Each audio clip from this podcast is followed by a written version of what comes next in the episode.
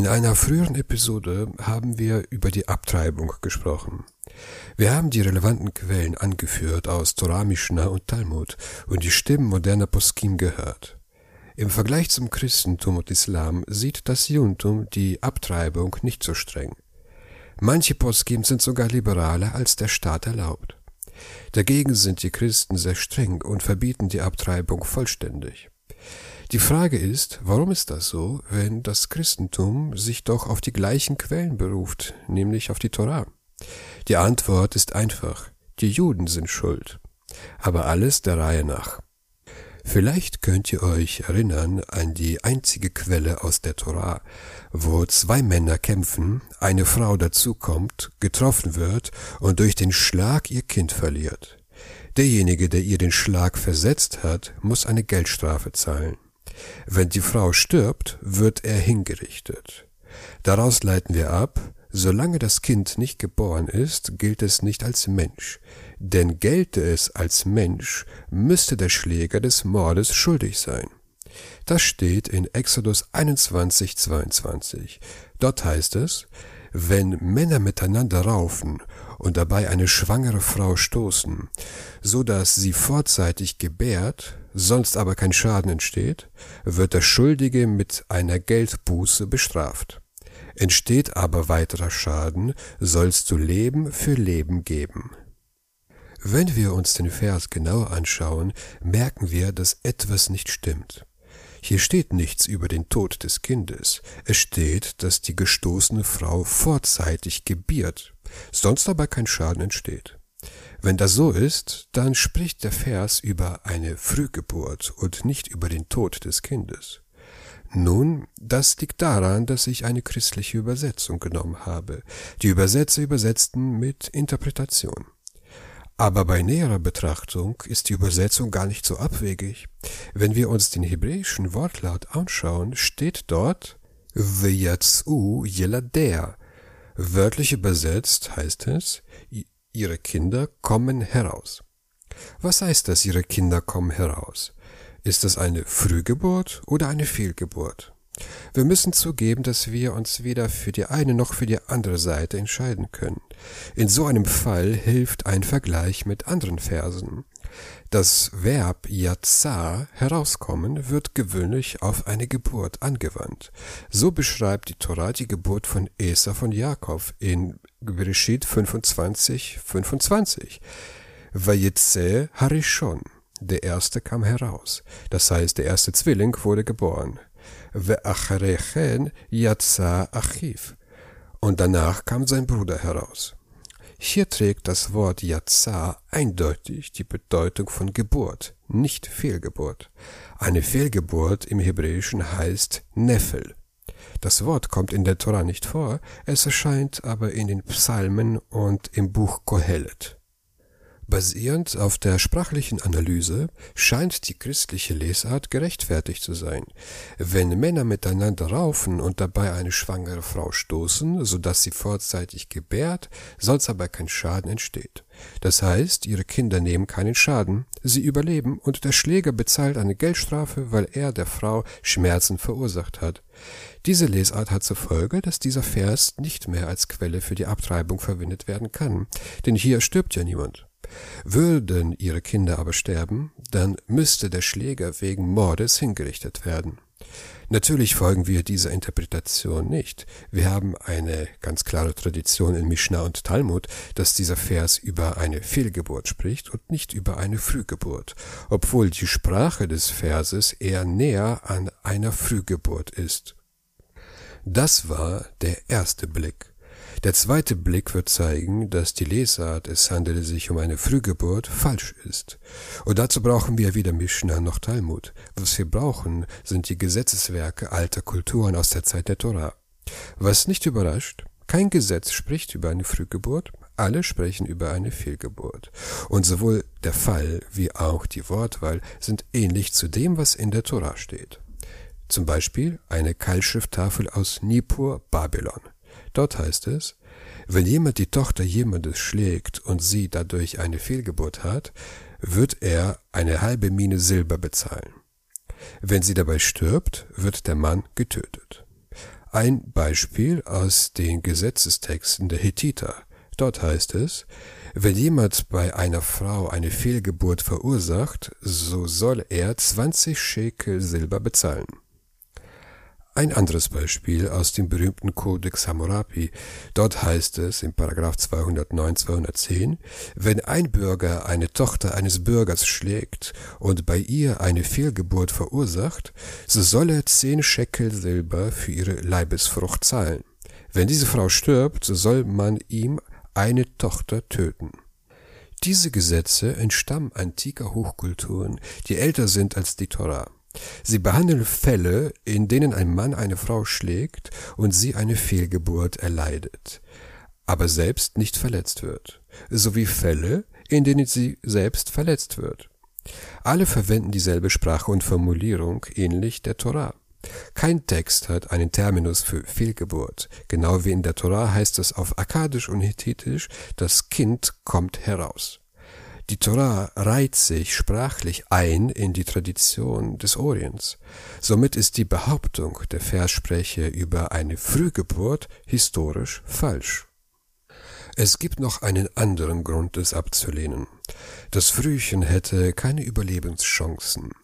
Der amerikanische Arzt Dr. Robert Congdon schrieb in seinem Artikel Exodus 21 in der Abortion Debate, dass die Lungen eines Säuglings nur in den letzten sechs Wochen der Schwangerschaft ausreichen würden, um außerhalb des Mutterleibes zu überleben.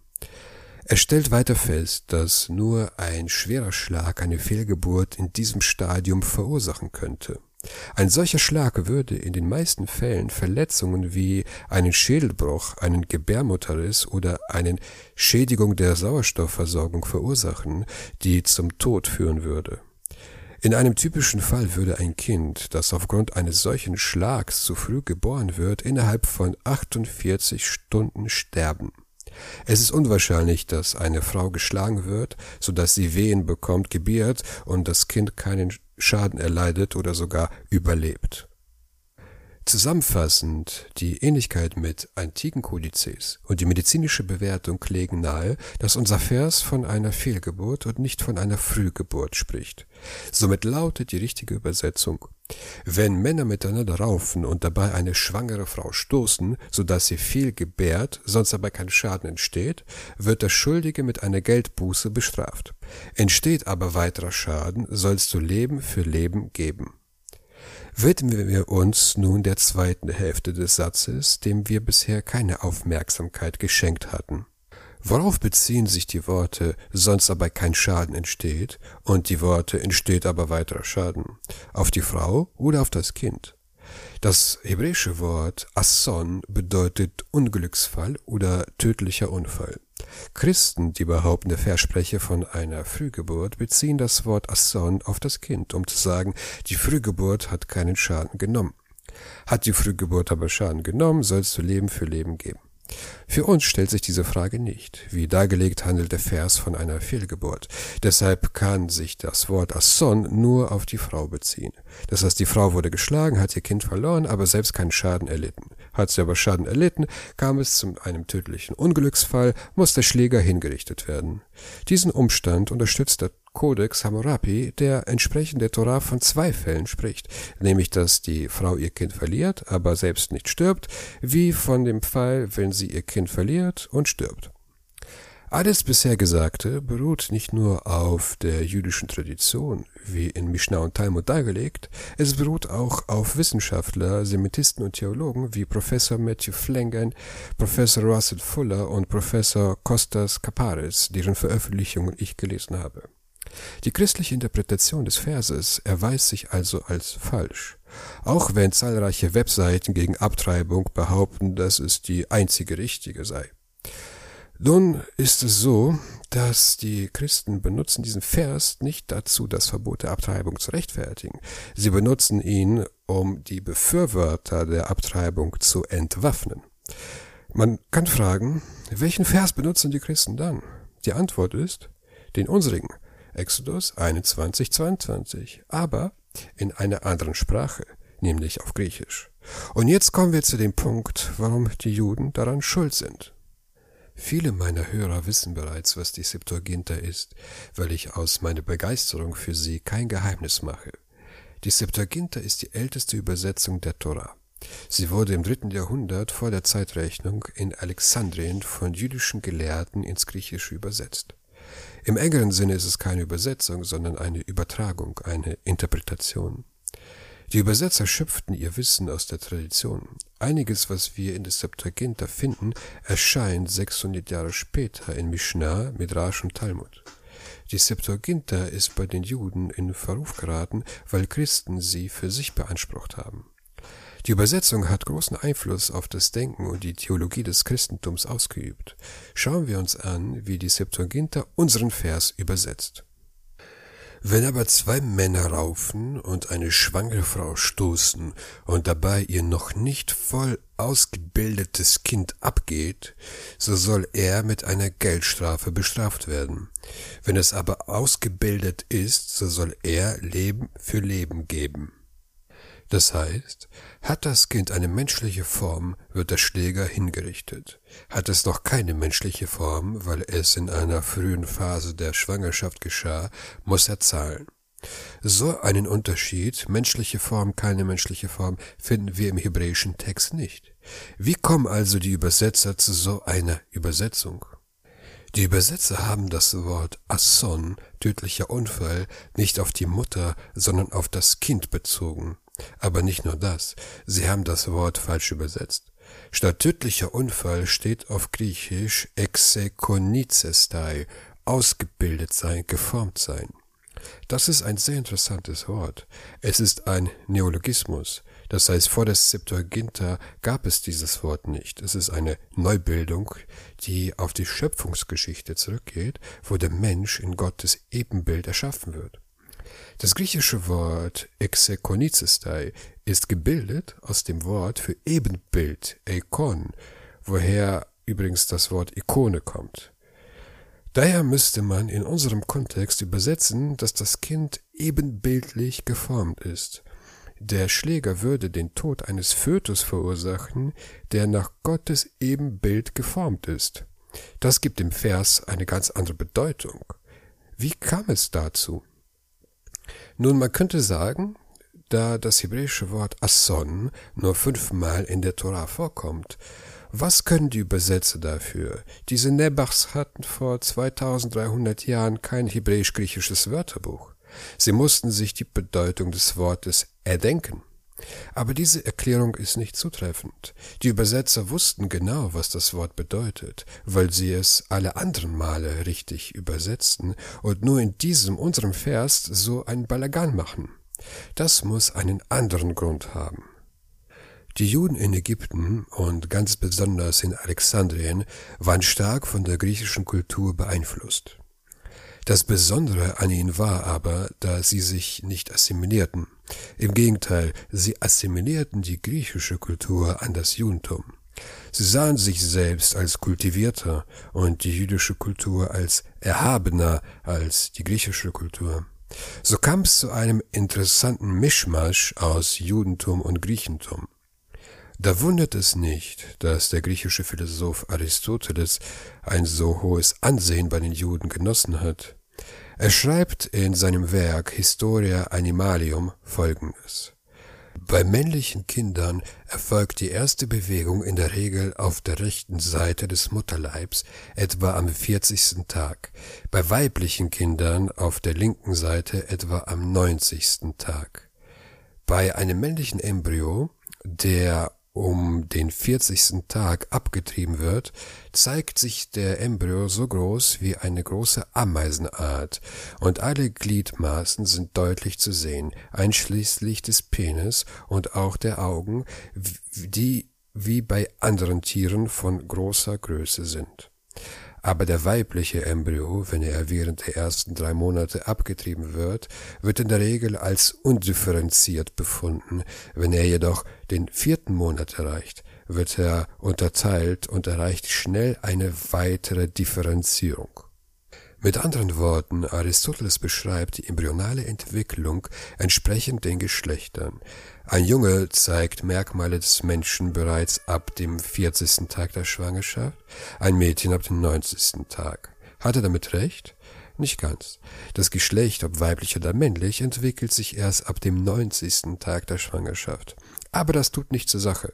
Aristoteles war nicht der Erste, der die Entwicklung des Embryos beschrieben hatte.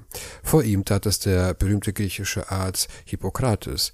Seiner Meinung nach gilt ein Embryo schon als Mensch, wenn es eine menschliche Form hat. Doch hierbei war bei den Griechen kein Konsens. Die Vorsokratiker wie Diogenes, Empedokles, Anaximenes vertraten die Meinung, der Mensch werde zum Menschen erst mit der Geburt, denn erst mit der Begur Be Geburt bekommt der Mensch eine Seele, indem die Luft, die mit dem ersten Atemzug eintritt, ihn belebt. Ihre Meinung hat sich aber nicht durchgesetzt. Hippokrates sezierte alles, was er in die Hände bekam, und stellte fest, dass der Fötus schon eine menschliche Form während der Schwangerschaft entwickelt und dabei schon im Mutterleib atmet. Zu der entwickelten Form kam die Bewegung als Zeichen des Menschseins. Die Bewegung wurde von zahlreichen antiken Ärzten und Philosophen als der Beginn des Lebens angesehen. Das Neue bei Aristoteles war, dass der Fötus neben der Bewegung auch Sinne und Gefühle hat. Er unterscheidet mehrere Stufen der Seele. Pflanzen und alles Unbewegliche, das wächst, hat eine Nährseele. Dazu gehört auch der Fötus im frühen Stadium. Die nächste Stufe, die der Seele, die der Fötus erreicht, ist die Empfindungsseele, was ihn zum Lebewesen macht. Die alexandrinischen Juden, gebildet wie sie waren, wollten die Medizin ihrer Zeit auf die Interpretation der Torah anwenden. Denkbar ist auch, dass sie bei den griechischen Intellektuellen angeben wollten. Es gibt mehrere Schriften aus dieser Zeit, in denen die Juden behaupten, die Griechen hätten alles von den Juden gelernt. Medizin, Philosophie und so weiter. Ja sogar, dass Abraham der Schwiegervater von Herkules war. Vielleicht wollten sie den Griechen zeigen, seht, Aristoteles hat seine Theorie über das Embryo eigentlich aus der Torah entnommen. Denn sogar die Torah unterscheidet zwischen den Entwicklungsstufen des Embryos. Sie ahnten aber nicht, welche Folgen es 300 Jahre später für die Entwicklung des Christentums haben wird. Der erste, der die Lesart der Septuaginta benutzt, ist der jüdische Philosoph Philo von Alexandrien. In seiner Schrift über die Einzelgesetze, wo er den philosophischen Hintergrund vieler Mitzvot erklärt, schreibt er folgendes. Wenn aber jemand mit einer schwangeren Frau handgemein wird und ihr einen Schlag gegen den Leib versetzt, so dass sie abortiert, so soll er, falls die Frucht noch ungeformt und unausgebildet ist, eine Geldstrafe zahlen, weil er frevelhafte Gewalt übte und der Natur in den Weg trat, die das herrlichste Wesen, einen Menschen, kunstreich erschaffen wollte. Ist aber die Frucht bereits ausgebildet, so dass alle Glieder die ihnen zukommende Anordnung und Beschaffenheit bekommen haben, so soll er sterben. Was Philo hier wiedergibt, ist nichts anderes als die Interpretation der Septuaginta. Philo war zwar Jude, wurde aber im Christentum stark rezipiert. Bis ins 16. Jahrhundert haben die Christen gedacht, dass Philo ein Christ war. Erst der jüdische Gelehrte Asaria de Rossi entdeckte im 16. Jahrhundert, dass Philo Jude war. Philo übte starken Einfluss auf christliche Philosophen und Kirchenväter wie Anthenagoras, Tertullian, Hieronymus, Kyrill von Alexandria, Augustinus und viele weitere. Sie alle sahen die Abtreibung als Mord auf biblischer Grundlage. Auch Protestanten wie Luther Calvin und Melanchthon wurden von Philo und der Septuaginta beeinflusst. So gelangte es auch nach Amerika. Und jetzt haben wir den Salat, ohne dass in der Bibel irgendetwas über Abtreibung steht, nur weil ein paar Juden vor 2300 Jahren bei den Gäumen mit Aristoteles angeben wollten. Wer sich mit dem Thema über die Abtreibung in der Antike tiefer beschäftigen will, den empfehle ich das Buch von Costas Kaparis Abortion in the Ancient World.